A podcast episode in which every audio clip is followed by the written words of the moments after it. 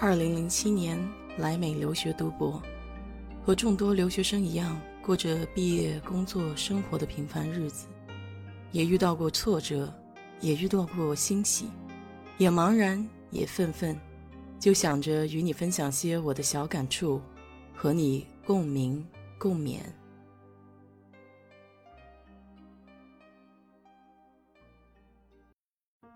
嗨，你好。我是 DJ 水色淡子。下周一是美国联邦法定的假日。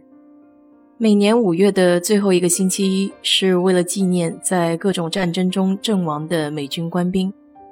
这个星期一被叫做 Memorial Day，中文翻译叫阵亡士兵纪念日，也称为国殇纪念日。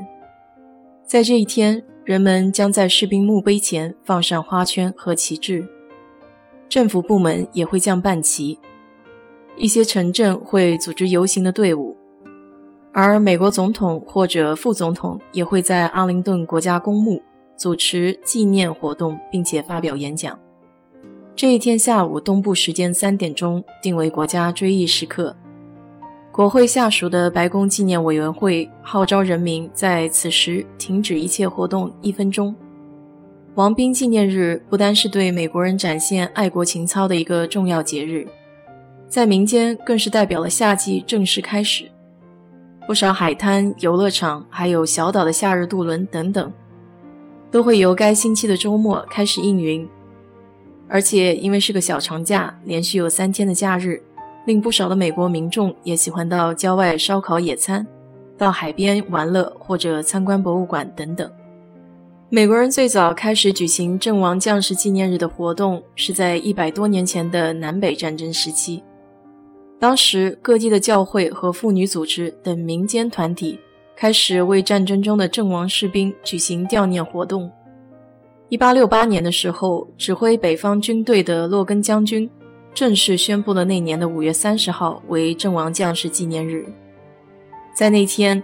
阿灵顿的国家公墓为南北双方的阵亡士兵献上鲜花。1873年，纽约州政府开始官方纪念阵亡将士。到1890年的时候，这个节日就得到了北方各州的认可。但是南方诸州并不认同这一天，他们选择了其他的日期纪念死去的士兵。在1918年第一次世界大战之后。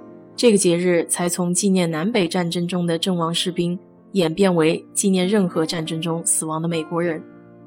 阵亡将士纪念日是美国大多数州都要纪念的节日，时间原来为五月三十日。在一九七一年以后，为了保证联邦雇员都能享有这一休息日，许多州将它改在五月的最后一个星期一。世界上其他的国家，例如英国、俄罗斯。也有阵亡将士纪念日或者类似的纪念日。每年阵亡将士纪念日，名震海外的滚雷摩托车队都会在首都华盛顿呼啸而过。这已经成为阵亡将士纪念日的另一个传统项目。滚雷组织是一九八七年成立的，初衷是为了呼吁公众注意在越南失踪和阵亡的美军。当天，来自全美各地的数十万摩托车手。汇集到首都华盛顿，举行声势浩大的摩托车队游行，对退伍军人及其家属表示支持。活动是由滚雷摩托车组织协办，这个组织主要是为了维护退伍军人、军人家属、战俘以及作战失踪人员的权益。车手们来自全国各个角落，他们组成象征团结的车队，为了维护自己的事业。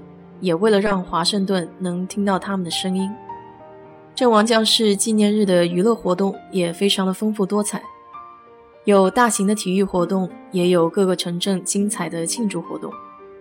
比如印第安纳波利斯有五百英里的赛车，按照某种标准来说，这是世界规模最大的单日体育项目，它吸引着世界各地大约为三亿两千多万名车迷。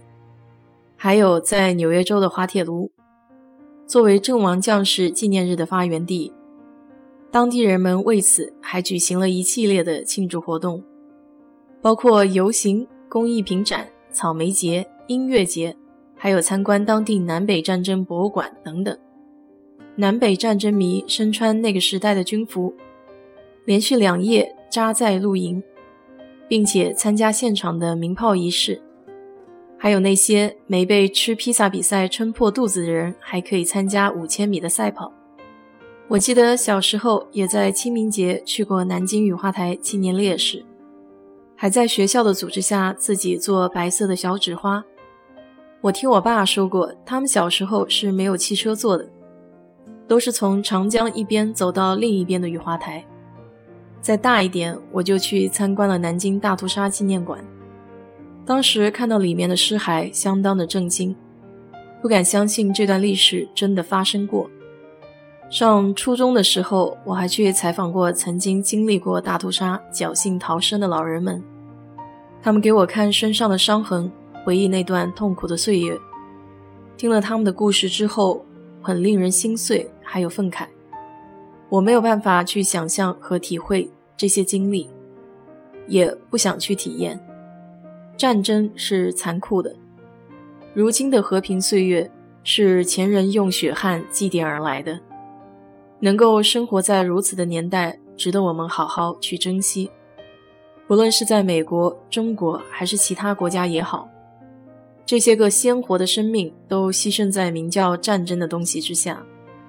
所以，可以不打仗的话，大家都安居乐业，是老百姓的福气。希望这个福气可以世世代代的延续下去。好啦，今天就给你聊到这里。如果你对这期话题感兴趣的话，欢迎在我的评论区留言，谢谢。